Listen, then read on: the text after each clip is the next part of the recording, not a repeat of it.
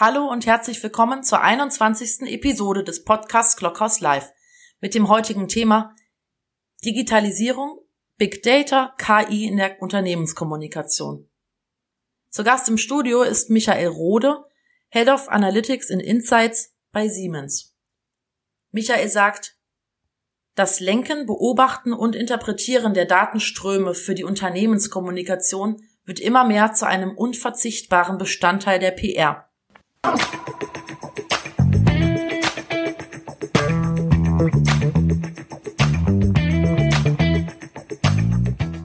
Hallo lieber Michael.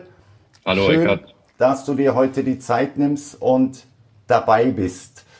Ähm, irgendwie bist du so der Prototyp Unternehmenskommunikator, Digitalmacher.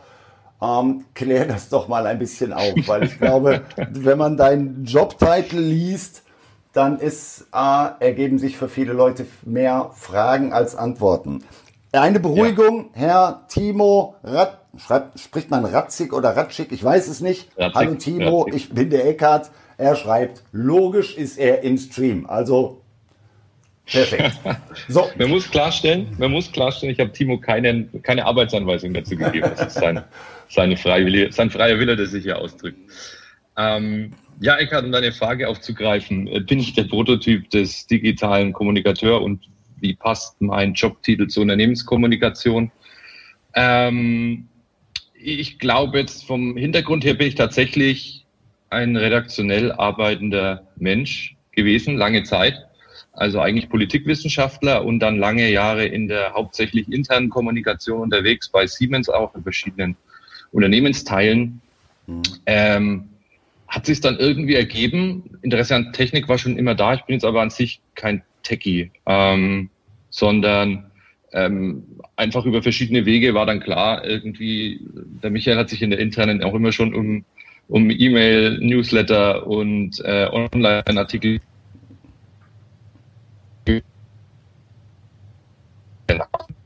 Richtung mich bewegt. Also so viel zum Hintergrund.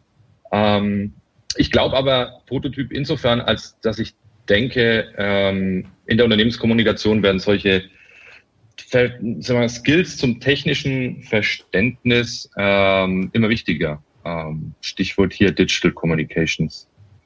Ähm, das meine ich und man muss ähm, wahrscheinlich deswegen nicht coden können, ähm, aber man sollte verstehen, wie Technik funktioniert und was sie ermöglicht. Davon ja. bin ich überzeugt.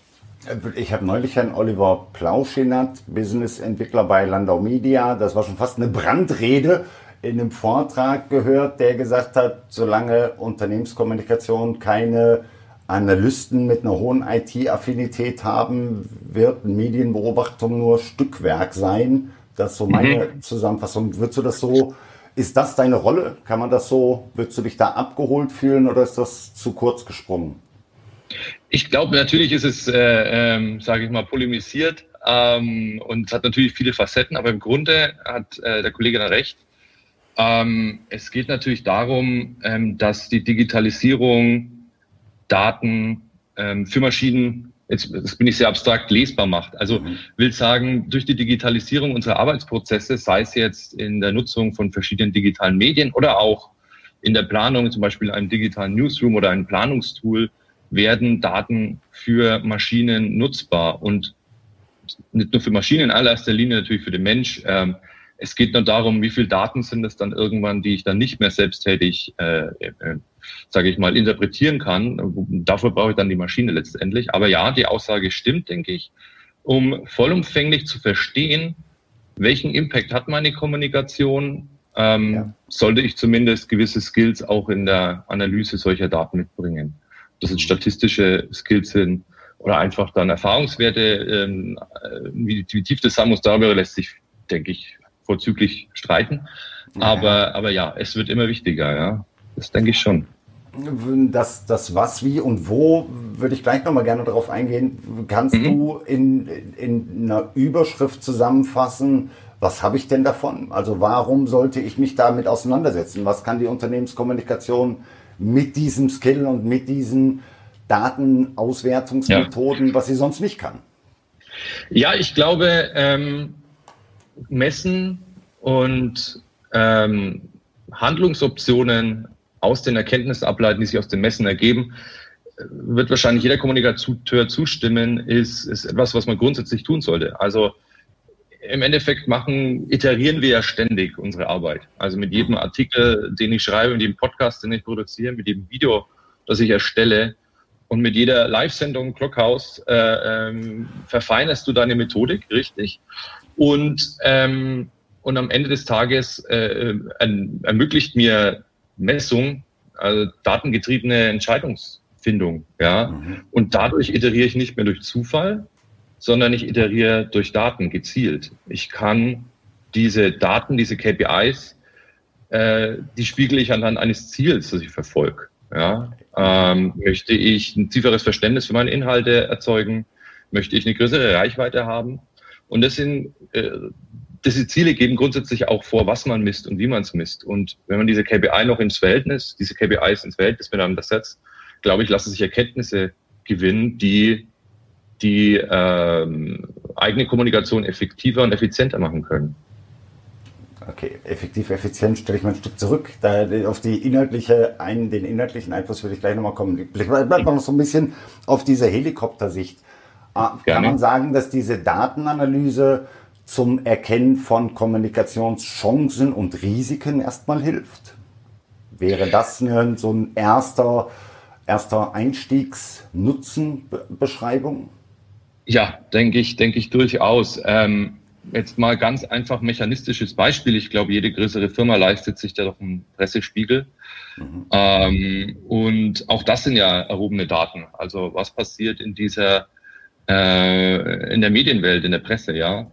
Ähm, und äh, natürlich ist es dann so, wenn ich das ausweite auf eine Entität oder halt auf, ähm, auf das weltweite Web, ja, ähm, auf die Social Media Sphäre zum Beispiel, ja, ähm, dadurch lassen sich dann durchaus, denke ich, Themen, Themen und damit auch ähm, Kommunikationsmöglichkeiten. Ja, also wenn ich sage, ein Siemens ist nachhaltig unterwegs, dann ähm, muss, hat Siemens bestimmt auch etwas zu sagen zum Thema äh, Fridays for Future. Oder muss sich zumindest mit dem Thema auseinandersetzen. Und äh, und äh, erfahren kann ich nur, dass es diese Themen gibt, indem ich dann persönlich in Social Media unterwegs bin und Glück habe, dass ich in den richtigen Kanälen unterwegs bin oder die Erfahrung oder ich lasse es maschinell überwachen. Mhm, mh. Welche, welche Daten sind dein, dein, dein Quellmaterial? Also du hast Presseclipping angesprochen. Ich denke, Social Media spielt eine große Rolle in der Datentrendstimmungsanalyse. Mhm. Was ist so dein Ausgangsdatenmaterial? Kann man das so grob skizzieren, ohne es hart abgrenzen zu müssen?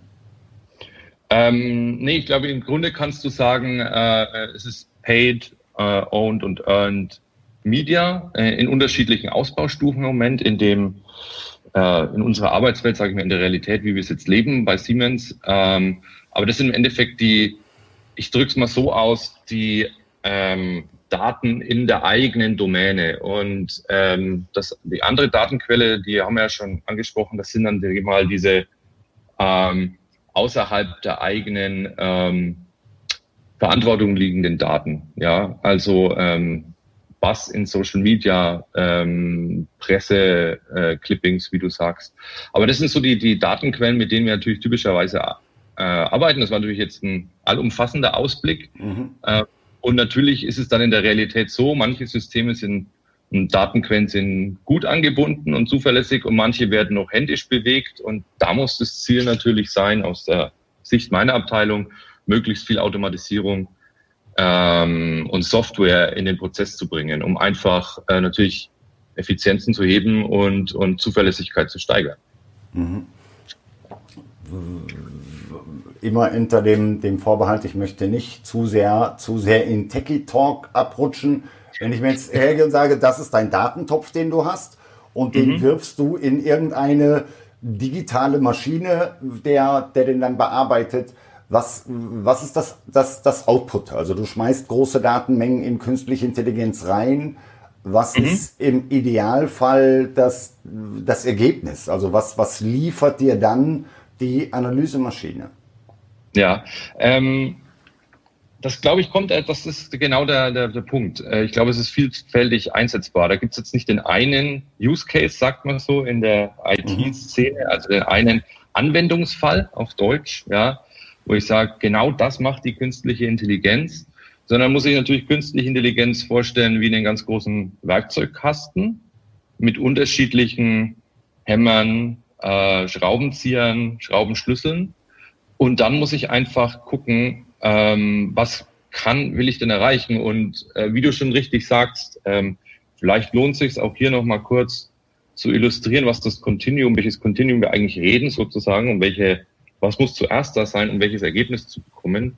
Mhm. Ähm, weil, wie du richtig angemerkt hast, Eckhard, du brauchst natürlich gewisses Datenvolumen, Datenqualität, die du dann in der Blackbox künstliche Intelligenz verarbeitest und mhm. kommt ein Ergebnis raus. Und ein Beispiel, was ich machen kann, ist, wir werden wahrscheinlich bald ähm, mit einer ersten Website live, äh, live gehen, die Machine Learning nutzt, um zu sehen, ähm, was sind, wie verhalten sich Nutzer auf unseren Seiten und okay. welcher Nutzer macht welche Aktion und sucht dann welche Inhalte typischerweise, um dann Inhalte im Laufe der Zeit natürlich besser anzubieten. Und das mhm. ist wir, wir speisen quasi Daten ein, Nutzerverhalten auf Webseiten und bekommen optimierte, optimierte Inhalte, optimierte Inhaltsangebote auf Webseiten. Ähnlich vielleicht, wie du es vorstellen kannst, auf äh, einer Amazon-Seite, ja, ähm, wo ich sage, ich habe mhm. ganz viele Bücher zur griechischer Antike bestellt, also bekomme ich höchstwahrscheinlich auch viel mehr griechische Antike angeboten, vielleicht auch ab und zu mal römische Antike, ähm, um dann um dann äh, zu gucken, ob mir das auch gefällt. Ja. Nur wird das einmal so ein Beispiel, Kunden, die dieses Buch gekauft haben, haben auch gekauft, natürlich immer so als das, als das Beispiel genutzt. Mir ist das irgendwie, um die, mhm. Um, um die, die Riesenchancen von KI erklären zu können, viel zu wenig. Also das sieht so ein bisschen aus wie, ich messe nur einen Fingerabdruck, einen digitalen Fingerabdruck und, und kommuniziere den. Ich glaube, was du eben gesagt hast, lass mich da nochmal einsteigen. Fridays for Future. Ich muss jetzt keine KI-Lösung zu haben, um festzustellen, dass Friday for Future gerade ein gesellschaftliches Interesse ähm, mhm. weckt. Aber wenn ich hergehe und sage, na, was hat denn Siemens damit zu tun, wird es ja schon ungleich komplexer. Ja. Wäre das so eine Aufgabe, die du deinem KI-Roboter äh, stellen kannst und würdest? In der Tat tun wir das. Ähm, wenn ich da mal einen kleinen Einblick geben kann. Wir haben ein sogenanntes, ähm, wir haben ein Tool entwickelt, ähm, das Content-Erstellung unterstützen soll. Also wie du sagst, wir bei Siemens natürlich, wir haben eigene Themen, die wir treiben, die wir fest definiert haben, denkst du, wie jedes großes Unternehmen. Und dann ähm, schauen wir, wie sieht der Kontext äh, in der Welt da draußen aus, eben. Und äh, dieses Content-Tool, was es tut, ist ähm, aufgrund eines Themas und mhm.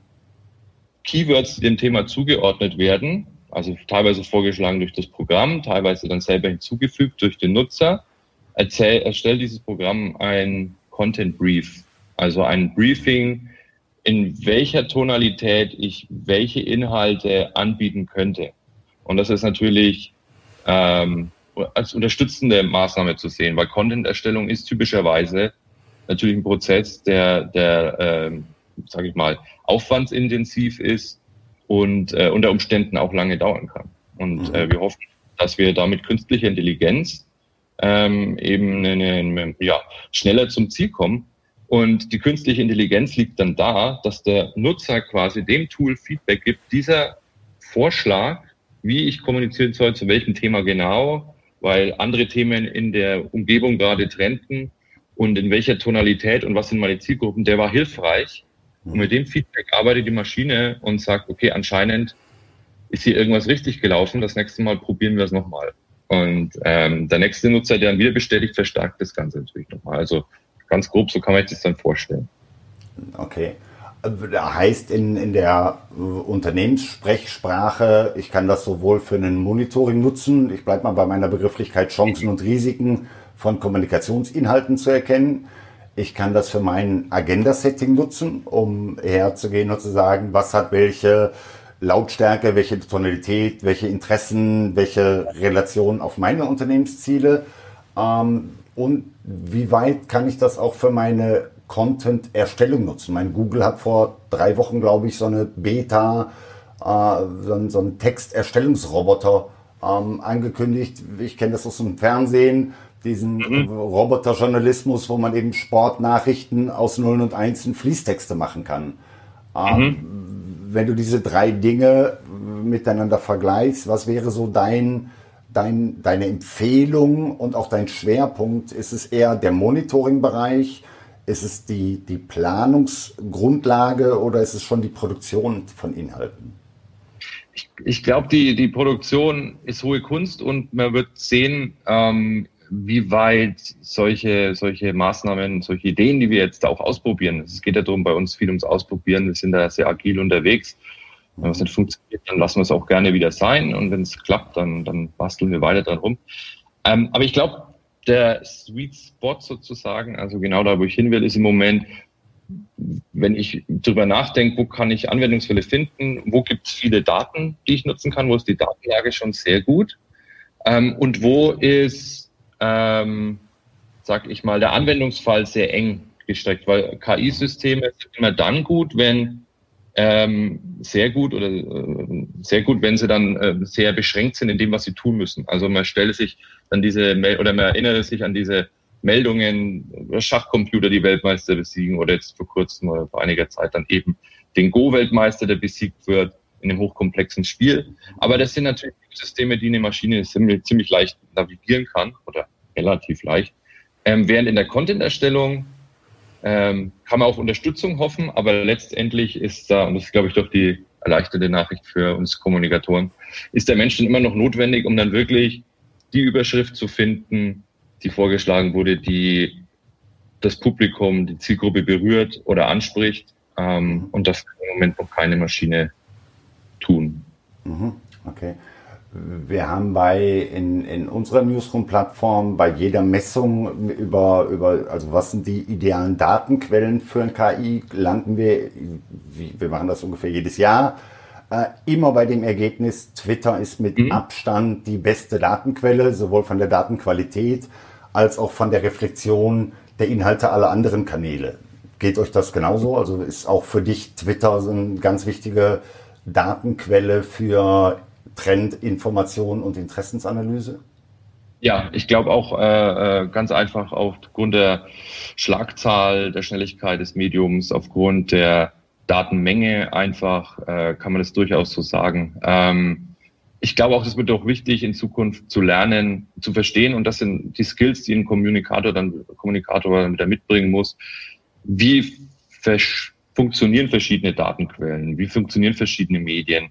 Um dann letztendlich zu definieren, wie künstliche Intelligenz ein Stück weit arbeiten soll. Das geht, kommt auf die Methode drauf an, ob man es kann. Aber was ich damit recht abstrakt meine, ist, ich kann zum Beispiel dann überlegen, grundsätzlich, ähm, wie identifiziere ich ein trending Topic? Das sind natürlich mhm. Dinge, die wir, das ist sogenanntes, würde ich sagen, Domänenwissen von Unternehmenskommunikateuren, äh, Kommunikatoren im Allgemeinen, die ja die Softwareentwicklung ja gar nicht mitbringen in dem Maße, in dem wir das machen. Absolut. Mhm. Stimmen, ja, Twitter ist auch für uns eine sehr wichtige Datenquelle neben den anderen großen Social Media Plattformen natürlich. Mhm.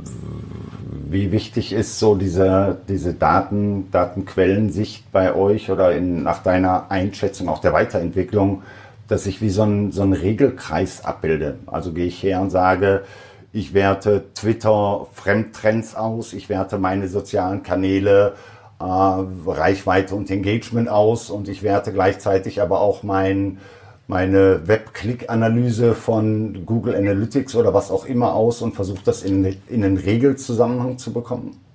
Ja, ja, das ist unglaublich wichtig. Ich glaube, Erkenntnis, also Insights, da auch der Name unserer Abteilung, entstehen nur, ähm, wenn ich den einzelnen äh, KPIs oder den Einzeldaten Kontext gebe. Also, und das kannst du auf mehrere Arten und Weisen natürlich tun, in der zeitlichen Dimension oder durch benachbarte KPIs ähm, beispielsweise. Und deswegen macht es ganz viel Sinn, auch ähm, Daten aus unterschiedlichen Plattformen zusammenzuführen. Also ähm, gerade der angesprochene Timo Ratzig, der betreut ein Softwareprodukt, das wir verantworten in der Abteilung, nennt sich Analytics Unlocked.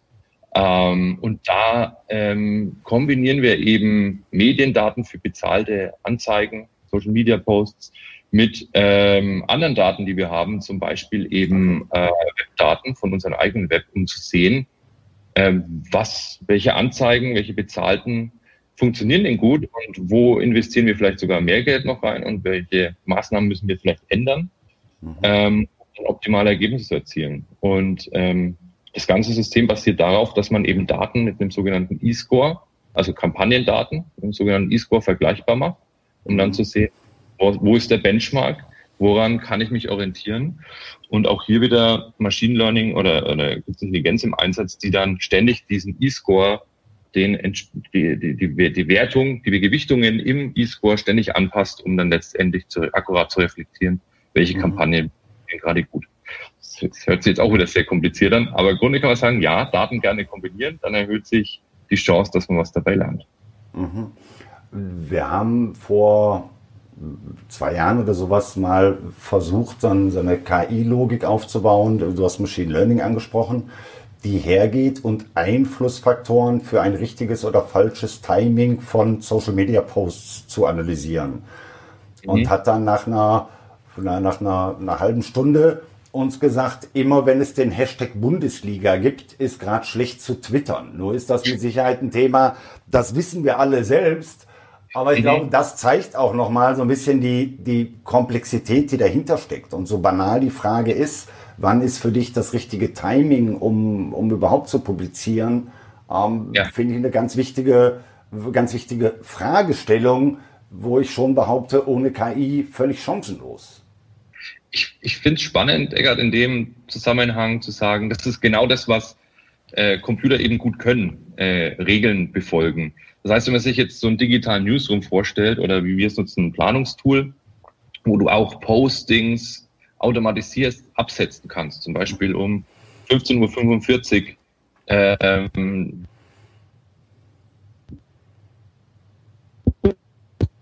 Siemens kann ich mir durchaus vorstellen, dass man mit Technik äh, Dinge tun kann, wie wenn da gerade was ist zu einem vorher definierten Thema, das dann, dann schicke ich diesen Post halt fünf Minuten später raus, ja. Wenn die Timelines wieder etwas freier sind nach dem, nach dem Tor in der Bundesliga. Und solche Dinge, das sind natürlich das, was Maschinen gut können. Regeln befolgen, ähm, wenn dann Bedingungen, ja, also wirklich in kurzer Zeit prüfen, ist da gerade was draußen, okay, dann mache ich es vielleicht nicht. Ähm, das sind Sachen, die der Mensch nicht so gut kann. Ne? Dinge auswendig lernen, Regeln befolgen, ähm, sondern das, da haben wir ganz andere Stärken. Ja? Die Flexibilität beispielsweise, mit der wir dann agieren können. Ja, ich hoffe, das wirkt sich nicht auf mein nächstes Personalgespräch aus. Da bin ich aber zu viel Nerd. Nur Regeln befolgen wäre mir, wäre mir nicht genug. Also mich motiviert unheimlich dieser Spieltrieb. Wie schaffe mhm. ich es, KI so einzusetzen, dass es Regeln befolgt, die es selber gefunden hat? Ja. Also, das, also es ist ja kein, soll ja kein digitales Fließband werden, nee, sondern selber herausfinden, ja, ja die, die Regeln dem es folgt, selber herausfinden. Das ist ja, glaube ich, der spannende Moment. Da habe ich mich vielleicht ja, ein bisschen zu vereinfacht ausgedrückt. Natürlich geht es um, äh, wenn ich sage Regeln ähm, Erfolg, äh, herausfinden, dann schließt es zum Beispiel Dinge natürlich wie Mustererkennung ein. Ja? Ähm, aber auch darin sind ja Maschinen sehr gut.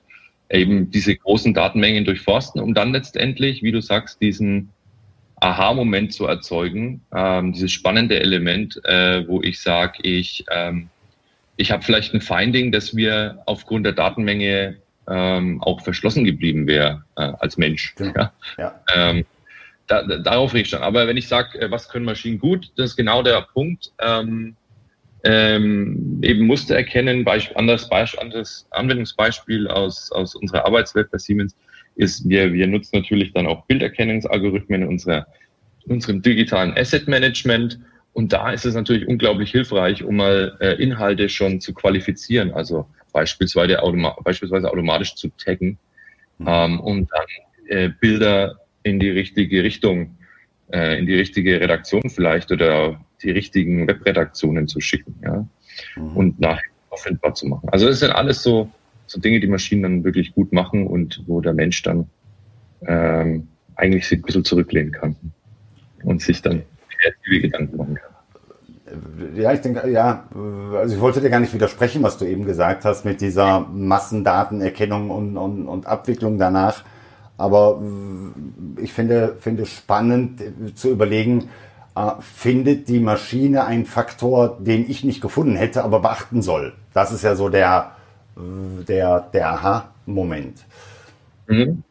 Mhm.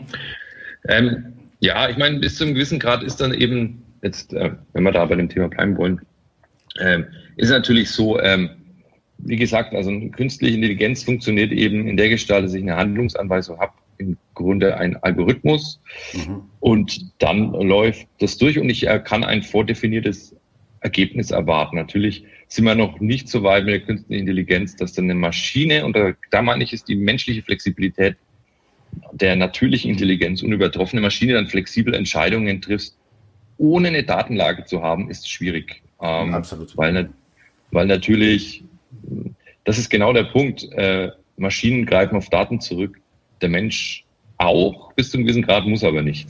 Da mhm. unterscheiden wir uns natürlich. Mhm. Ähm, genau.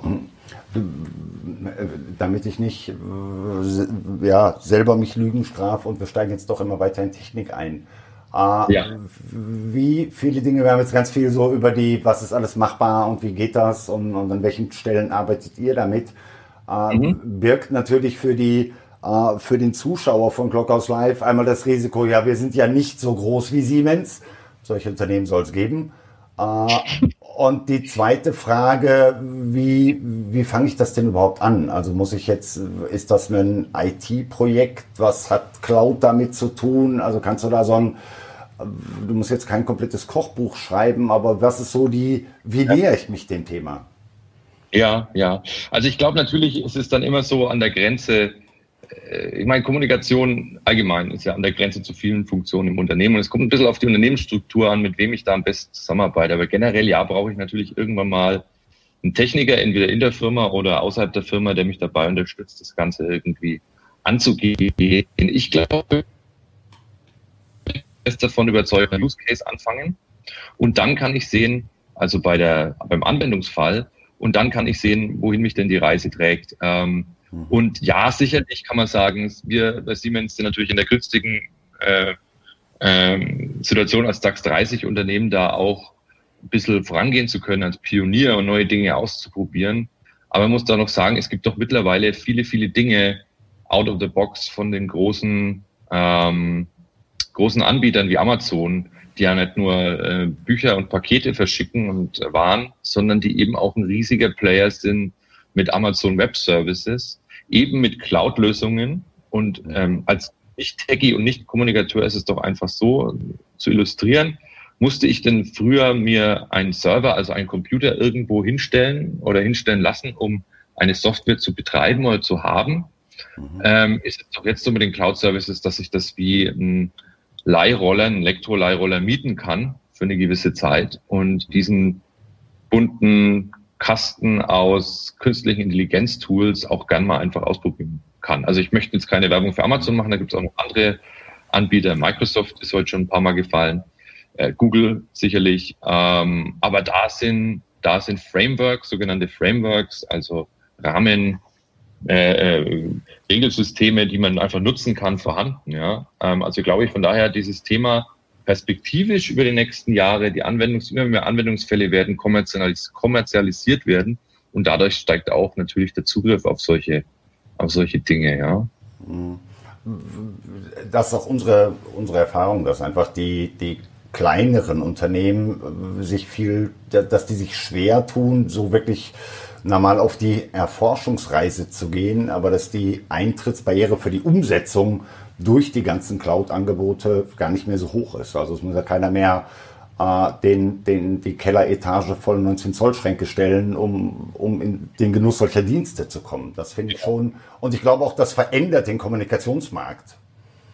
Ja, ja, durchaus. Ähm, ich glaube, es ist gerade spannend in unserem Job. Äh, jetzt will ich keine allgemeinen Plattitüten da aber seit ich den mache, ist eigentlich kein Stein auf dem anderen geblieben. Und das wird auch weiter so sein. Neue, neue Medienformen, neue Partizipationsmöglichkeiten tauchen auf und damit auch Technologien, die damit ähm, sich beschäftigen. Entweder in der Messung oder wie in der Planung oder dann auch in der inhaltlichen Erstellung und Aussteuerung. Also mhm. das ist ganz spannend. Mhm.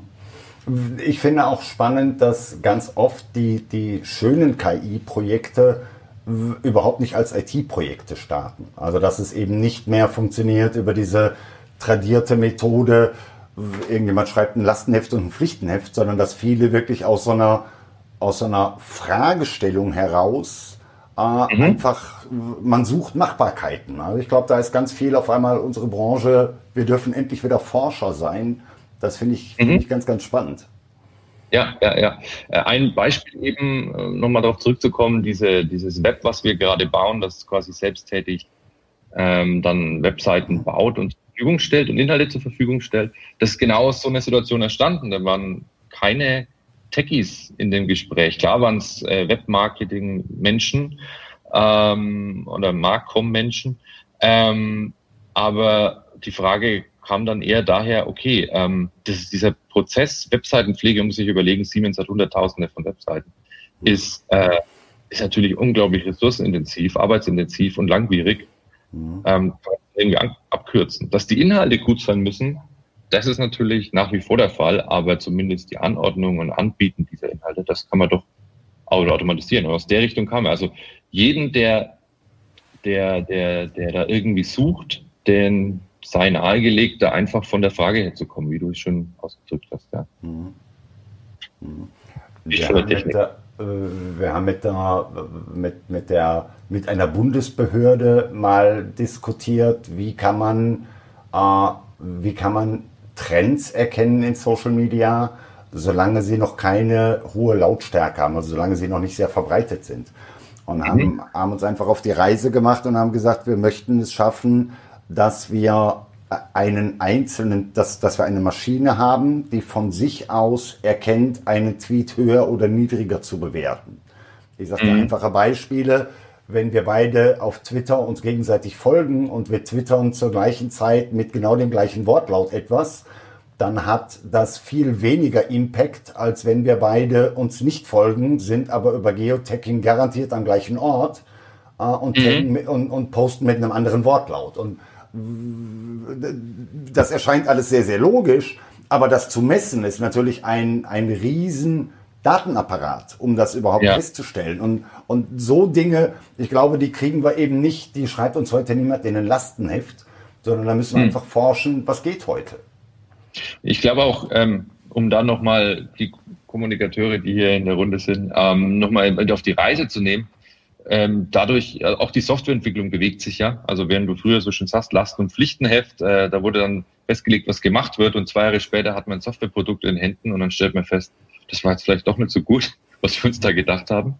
Ähm, ähm, springen jetzt viele Softwareentwickler und, und, und Agenturen und auch wir intern ähm, auf das Thema agile Softwareentwicklung um. Und genau da ist es, du hast einen Kernanwendungsfall, den du dann prüfst und den du auch erweitern kannst. Das heißt, mhm. wenn ich äh, feststelle, eben für die Fragestellung, die du jetzt gerade aufgetan hast, ähm, dass noch ganz andere Faktoren eine Rolle spielen. Zum Beispiel, ähm, wer wird denn ad mentioned in dem Tweet oder in, in, in dem Social mhm. Post oder was auch immer, ja.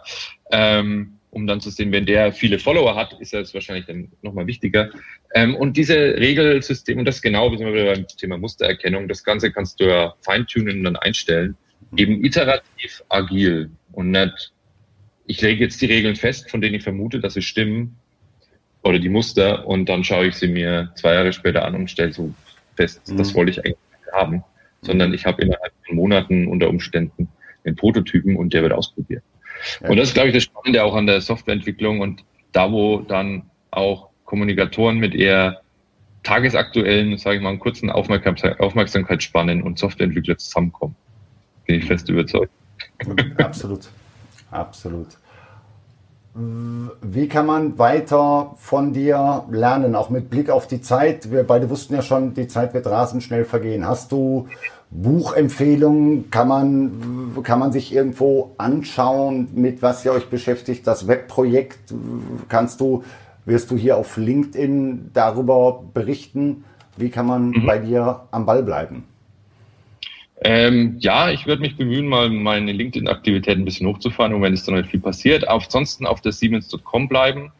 Ähm, die bewegt sich ständig und mhm. ähm, da gibt's dann auch die entsprechenden äh, Neuigkeiten zu sehen irgendwann. Ähm, genau will ich es noch nicht sagen. Aber ähm, und ansonsten Buchempfehlungen, ja, gerne einfach mal. Ähm, da gibt's ganz gute Bücher ähm, von, eins habe ich hier sogar liegen, äh, der Manuela Lenzen, Künstliche Intelligenz. Hier CH Beck Wissen, die lese ich ganz gerne. Kann man, ja. äh, ich halte es nochmal länger in die Kamera. Ähm, ich glaube, die äh, Frau hat auch noch ein, ein größeres dazu dem Thema geschrieben. Ähm, und da kann man sich wunderbar in so ein Thema einlesen. Und ich glaube, eben, um dann den Kreis zu schließen, ich bin auch kein Techie. Ich glaube, wenn man dann Interesse hat und die Möglichkeiten sieht, die Technik in der Unternehmenskommunikation bietet, dann, dann, dann, dann, dann, dann, steigt das Interesse, man liest sich ein und dann kommen, glaube ich, die erwähnten Anwendungsfälle und Fragen, wie, wie man es dann anwenden kann von ganz allein. Mhm. Mhm. Ja. Es gibt von, du hast eben, eben äh, die, die AWS äh, in dem Zusammenhang gesagt, ich möchte zumindest damit alle meine Freundinnen und Freunde von Microsoft da wieder die meine, meine Balance sehen. Es gibt von Microsoft so ein Showcase zu der, da ist man hergegangen, hat gesagt, wenn ich alle veröffentlichten Daten von dem John F. Kennedy Attentat in mhm. eine Big Data, in einen Big Data Store packe, was kann ich dann über KI darüber hinaus finden? Und das ist eine frei zugängliche Demo. Ich werde den Link mhm. nachher hier unten in die Kommentare schreiben. Mit Sicherheit keine Demo, die irgendein Unternehmenskommunikator braucht, aber eine, die wahrscheinlich auch dafür sorgt, dass der ein oder andere, der sich zum ersten Mal damit beschäftigt, auf einmal neugierig wird. Wie, wie funktioniert denn das? Was ist überhaupt die, mein Machine Learning? Das sind irgendwie alles so Begriffe. Aber selber mal zu fühlen und zu erforschen, was kann ich denn alles tun, finde ich einen ganz, ganz spannenden Punkt. Ja, hier noch einen guten Link, den man scheren kann. Um, ähm, this person does not exist.com. Mhm. Ähm, wo quasi zwei künstliche neuronale Netzwerke gegeneinander antreten. Ähm, also eins versucht das andere, sagen wir einfach gesagt, zu täuschen und die Seite erstellt Bilder von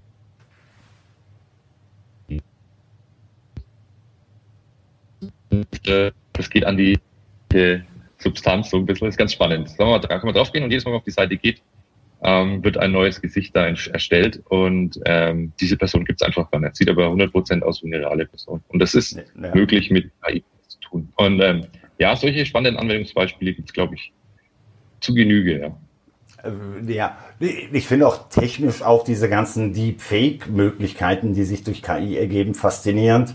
Ähm, aber das machen wir bei meiner Folgesendung. Ich glaube, äh, lass uns heute mal auf die, auf die wertschaffenden Dinge im, äh, in, im, im, im Kontext der Unternehmenskommunikation einlassen. Ich finde auch sehr gut, dass sehr viele Hersteller mittlerweile, äh, auch, auch die großen IT-Player, sehr deutlich darauf hinweisen, dass da auch eine große gesellschaftliche und ethische Verantwortung hintersteht, was wir da machen. Ja, ja. ja. Äh, äh, unausweichlich, ja. Ähm, und das stehen wir, glaube ich, gerade am, am Anfang ähm, von dem, was möglich sein wird. Und ähm, ich glaube, wir, wir müssen noch, viele Unternehmen wahrscheinlich müssen noch verdauen, ähm, dass Social Media eben auch ähm, die Art und Weise, wie wir kommunizieren und wer kommuniziert, so nachhaltig verändert hat. Ich glaube, mhm. ehrlich zu sein, und damit möchte ich Siemens nicht ausschließen, beide Teile von Siemens wahrscheinlich oder viele Teile, einige Teile von Siemens, auch da gibt's noch Aufholarbeit. Und was dann als nächster Schritt kommt, das wird, ähm, das wird dann nochmal sehr spannend bleiben. Ja, also ich anonymisiere das, ich darf, kann, kann und darf und möchte auch nicht jetzt über, über dein Unternehmen sprechen, aber ich glaube, diese ganze Schere, die wir haben zwischen Datenschutz, Betriebsratsinteressen, gesellschaftlichen, gesellschaftlichem Anstand und technischen Machbarkeit, da werden wir noch eine Menge, eine Menge Reibungsverluste erleben im Bereich KI. Da bin ich fest von überzeugt. Ja, ja, es fängt ja schon an. Ich meine, ähm, nur, nur hier mal so ein, so ein Einblick. Natürlich, mein betriebsrechtlich ist natürlich so, dass du gewisse Daten natürlich einfach so erheben darfst, die du vielleicht extern auch erheben darfst auf vielen Seiten und in vielen, unter vielen Umständen online, meine ich jetzt. Mhm. Also erhebst du sicherlich ganz andere Daten oder weniger äh, Daten als in dem Internet. Allein da schon ähm, ist natürlich äh, spannend, was lässt sich dann als Unternehmenskommunikation dann trotzdem daraus ableiten, lesen und verwirklichen. Ja. Und äh, wie schon gesagt, Daten ist gleich Big Data irgendwann mal und damit auch der Treibstoff für künstliche Intelligenz. Ja. Michael, vielen Dank für deine Zeit. Ich fand das Gespräch ganz toll. Ähm, hab jetzt nicht viel hier nach. Wir haben nicht viel Kommentar gekriegt. Timo sagt, es heißt Analytics Unlocked. Genau, Analytics Unlocked. Ähm, genau. Also, Dankeschön für deine Zeit. Vielen Dank für deine Einblicke, was ihr im Bereich KI macht. Ähm, ich folge dir natürlich auf LinkedIn und werde ab sofort ein Bookmark auf siemens.com legen, dass ich weiß, wann verändert sich was. Jawohl, vielen Dank. Alles klar. Michael, Dankeschön. Hab noch einen schönen Nachmittag. Danke fürs Zuschauen. Tschüss. Tschüss. Eben. Ciao.